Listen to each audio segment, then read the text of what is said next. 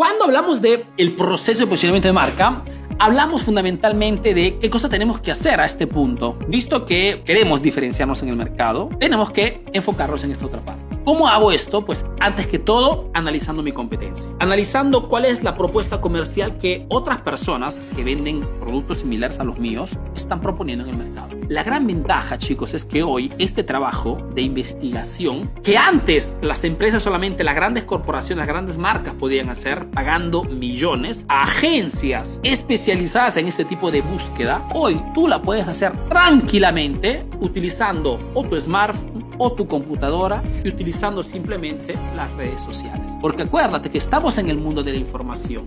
Y eso significa que si yo quiero tomar información sobre el rubro o la competencia en mi zona, si tengo de repente un business local, como dicen los americanos, una tienda, un consultorio, un taller, puedo tranquilamente buscarlo utilizando Google, redes sociales. ¿Por qué? Porque me interesa entender en mi zona, en mi ciudad, o en el perímetro de, de, donde voy a trabajar, quién es la primera elección, quién es esa tienda, ese negocio donde la gente normalmente va a comprar, quién es el líder, quién es el co-líder la segunda, la segunda elección. Porque quiero entender, haciendo esta pequeña búsqueda, cuáles son los puntos de fuerza y cuáles son las debilidades de esos emprendimientos. Porque cuando encontramos diferenciales, buscamos características, atributos para crear un posicionamiento relevante. Casi siempre son cosas, servicios o características que mi competencia o no está dando o los está dando mal. El proceso inicia de allí, de la búsqueda de qué cosas están haciendo los demás, cómo están trabajando los demás, de qué cosas están quejando los clientes de este líder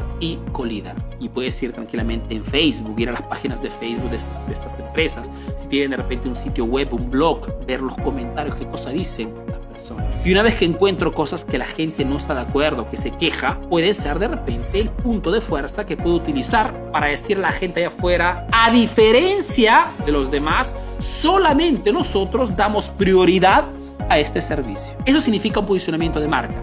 O sea, analizar y encontrar un ángulo de presentación que me haga ser percibido más sexy. Entonces, esto significa el proceso análisis de competencia. Número dos, individuar qué servicio, qué característica puedo utilizar para decir a mi cliente solo yo o solamente nosotros. Porque ahí sí te das cuenta que apenas una publicidad dando un mensaje que es una carencia, que es una falta del líder y colíder, la gente que, te, que no te conoce en ese momento te dará su máxima atención.